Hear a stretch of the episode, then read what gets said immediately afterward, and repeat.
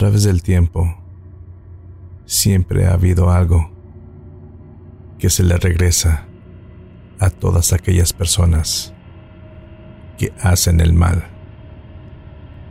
A esto se le llama karma. Y esta es nuestra siguiente historia. Todo comenzó cuando mi madre descubrió a mi padre que le estaba siendo infiel con su supuesta mejor amiga. Descubrió todos aquellos mensajes y fotos en el celular de mi papá. A mi madre se le caía el mundo en pedazos. Ella lo amaba demasiado, diría yo. Incluso era muy hogareña, trabajadora, bastante ahorrativa y no tenía ningún vicio. Todo lo contrario era Irma, aquella mujer. Era alcohólica, siempre andaba de fiesta en fiesta y de hombre en hombre. Tenía muy mala fama en el barrio. Incluso la gente le preguntaba a mi mamá que cómo era posible que tuviera amistad con esa mujerzuela. Pero mi madre solo se limitaba a decir que ella no era quien para juzgarla. La verdad, no sé ni cómo ni cuándo, ni en qué momento se enredó mi padre con Irma. Él aborrecía llegar del trabajo y encontrarla en casa. Por eso mi madre procuraba tratar de correr a Irma antes de que llegara mi padre. Pero un día mi padre se estaba dando una ducha cuando su celular no paraba de sonar. Y al tomarlo mi madre para llevárselo al baño, en la pantalla decía mi amor y como imagen de contacto una foto de mi padre e Irma medio desnudos. Mi madre sintió que se le caía el mundo. Le mostró el teléfono y el muy cínico le tomó la llamada y contestó lo siguiente. Bueno, mi amor, por ahora no te puedo hablar. Aquí está Jimena y se ha dado cuenta de todo. Y necesito dejarle unas cosas en claro. Yo no podía creer el descaro con el que mi padre le hablaba a mi madre, ya que yo me encontraba en mi cuarto, que está junto al de ellos, y podía escuchar claramente todo. Mi madre le reclamaba a él del porqué de su traición, si ella lo amaba tanto.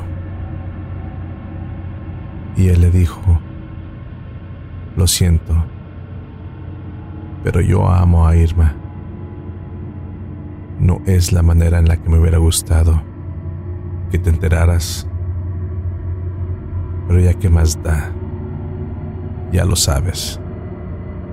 Ah, por cierto, se me olvidaba. Empaca mis cosas que hoy mismo me iré de la casa. Se fue sin importarle cómo estaba mi madre. Es un desgraciado, pensé. Al entrar, a ver cómo estaba, vi como en un par de maletas acomodaba su ropa, con mucho cuidado para que no se arrugara. ¿Pero qué demonios haces? le grité, enfurecido. ¿No ves cómo te gritó? ¿Y tú Aún sigues teniendo consideraciones con él. Si se va a alargar, que lo haga, pero que él mismo empaque todas sus cosas. Entonces, saqué a mi madre a dar una vuelta para que le diera un poquito de aire, ya que se me había puesto muy mal. Le dije que fuéramos a la placita a comer algo, ya que por la discusión ni siquiera habíamos podido desayunar. Después de ordenar unos tacos con don José, nos sentamos en una banquilla que estaba en la plaza al lado de un tendido de hierbas que tenía doña Jovita. Ay, Jimena, nos dijo al vernos. Veo que ya te diste cuenta de estos cabrones, de lo que te andaban haciendo. ¿Cómo? ¿Usted lo sabía, Jovita? Sí. Aquí todo mundo nos dimos cuenta, muchacha. Si no te decíamos, era para no verte sufrir. Esos desgraciados andaban de arriba abajo como si fueran unos jovencitos. Pero una cosa sí te digo, a tu marido lo tienen a la fuerza. No le entiendo, Jovita, decía mi madre afligida. Esa cualquiera le hizo un amarre pero no te preocupes. Pasa mañana por mi casa, que yo te voy a ayudar. Le dijo mientras levantaba su tendido de hierbas. Mi madre y yo nos quedamos bastante sorprendidos. Y después de cenar, nos fuimos a la casa, con la esperanza de encontrarnos a mi padre, pero él ya no estaba. Realmente se había ido al infeliz. Esa noche no pude dormir bien. Y hasta que en mi cuarto se escuchaba el llanto de mi madre, que lloraba por la traición y partida de mi padre. En la mañana muy temprano, me dijo que iría a casa de Jovita, que me quedara por si regresaba mi padre. Le dije que no, que no quería ver a ese señor. Así que nos fuimos juntos a ver a la señora. Y al llegar, nos dijo, los estaba esperando, pásenle, rápido, que no quiero que la cabrona de Irma se dé cuenta que nos va a echar a perder todo. Nos dijo, que entramos a un cuarto que tenía lleno de veladoras, frascos con hierbas y fotos, y un sinfín de muñecos con muchos alfileres. Nos dijo, lo primero que haría sería darle una buena barrida con un huevo y leña de pirul. Y al poco tiempo de empezar, le tronó el huevo en la mano a Jovita desprendió un olor horrible a muerte. El color del huevo también era verdoso y viscoso. Y al verlo mi madre se asustó y comenzó a temblar. Ay, hijita, vaya que te tienen bien jodida, dijo Jovita. Yo le grité que era mentira que ese huevo lo había preparado para ella asustar a mi madre. ¿Qué has dicho, muchacho del demonio? Me respondió Jovita molesta. Si crees que son mentiras, anda tú a la tienda y tráeme el huevo. Si piensas que miento. Así lo hice. Salí corriendo a la tienda y compré el huevo. Al regresar, se lo di a Jovita y no le quité la mirada de encima en ningún momento. Y esta Es también me asusté bastante cuando me di cuenta que el huevo salió exactamente igual que el primer huevo. Ahora me crees, dijo Jovita, riéndose de una forma bien macabra.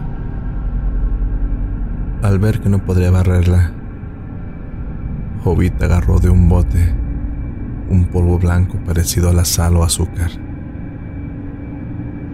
Hizo una especie de círculo con ese polvo y puso cinco velas como formando una estrella.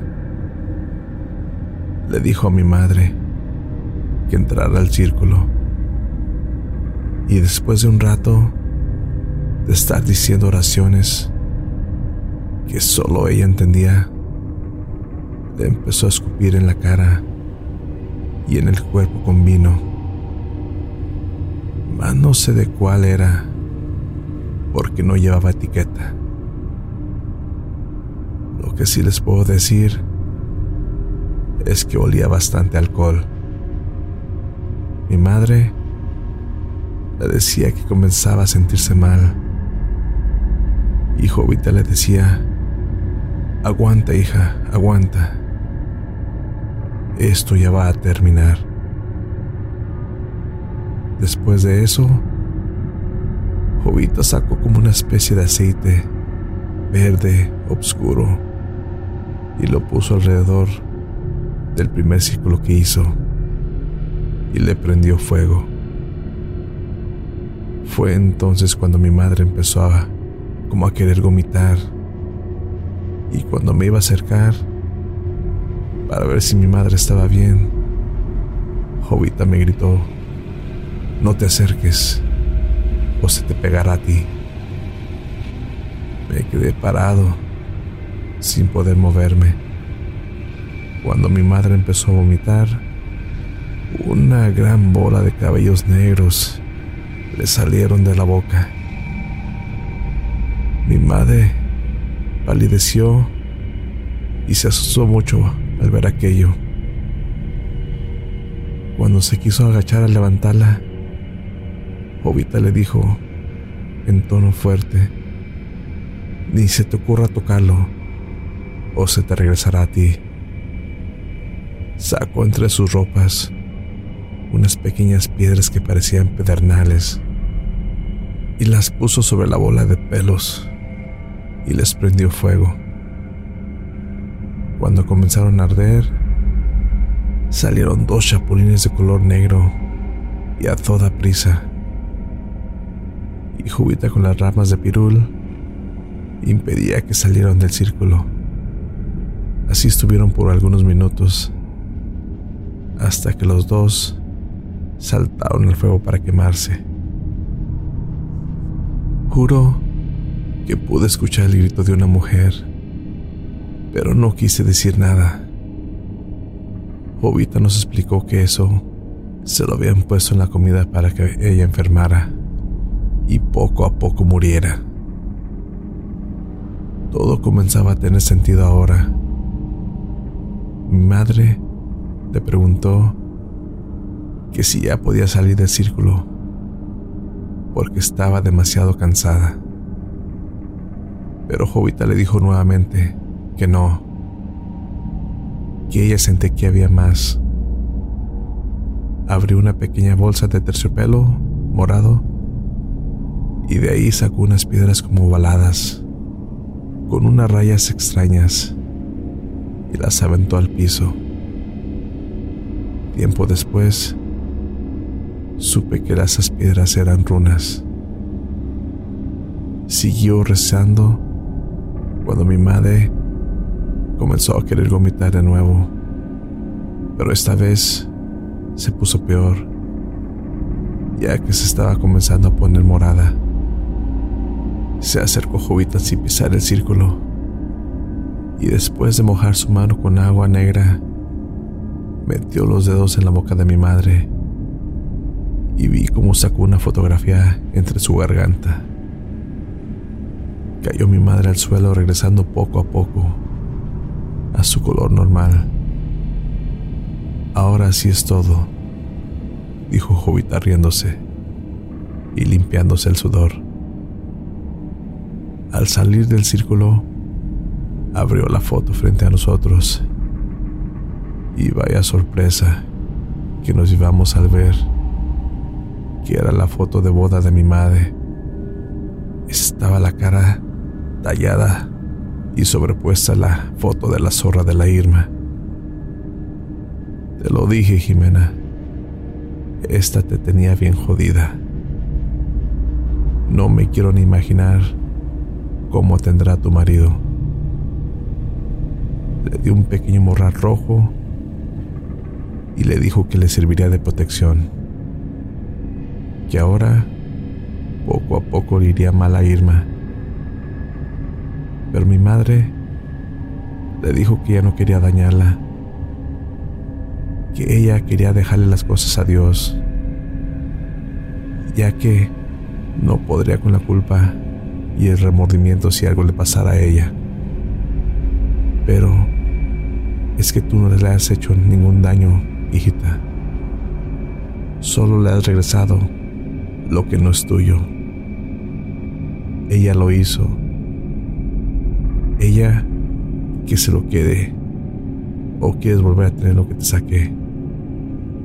No, dijo mi madre temerosa.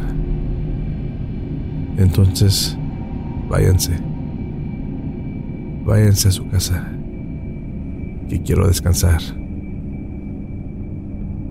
Pero ¿cuánto nos va a cobrar por todo lo que hizo Jubita? Le dijo mi madre.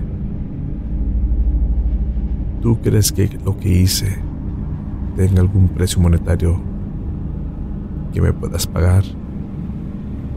No, claro que no, Jovita. No quise ofenderla. Mejor, ve y anda con el demonio que tienes por hijo y tráeme dos panes y leche. Salí antes de que me lo pidieran, ya que no quería hacer enojar más a Jovita. Después de dejar sus cosas, nos fuimos para la casa y en el camino nos topamos con Irma, que corrió sin ni siquiera darnos la cara. No pudimos evitar reírnos, ya que llevaba gran parte de su cabello chamuscado. Y así pasaron los días. Mi madre poco a poco se fue sintiendo mejor. Lamentable mi padre nunca volvió y se hizo alcohólico y muy agresivo, ya que seguido sabía que golpeaba mucho a Irma. Dos o tres veces vimos a mi papá tirado afuera de la casa, ahogado de borracho. Pero después de tirar agua con sal y vinagre, como nos dijo Jubita, nunca volvió a acercarse. Creíamos que Ima estaba embarazada, ya que le comenzó a crecer el estómago de manera descomunal. Pero tiene cerca de dos años y ella sigue con la panza igual. Dice Jovita que es toda la porquería que le ha hecho mi madre y que como se lo regresamos, ahora las consecuencias las está pagando ella. Irma ha intentado acercarse a mi madre para que la perdone, ya que no puede vivir con la factura que la vida le cobró por haber hecho tantas cosas malas. Pero es el karma lo que se le regresó a Irma. El interés tan caro que ha tenido que pagar Irma a lo largo de los años ha sido terrible. Dice mi madre que debemos orar por ella para que Dios la perdone por el daño que nos hizo. Pero la verdad, yo me rehuso, porque fue la culpable de que mi familia se haya destruido. Pero muchas veces dicen que la gente no aprende de sus errores y ahora Irma se está fortaleciendo en el mundo de la magia negra para vengarse de todos aquellos que la pusieron como está. Pero esa historia se las contaré en otra ocasión.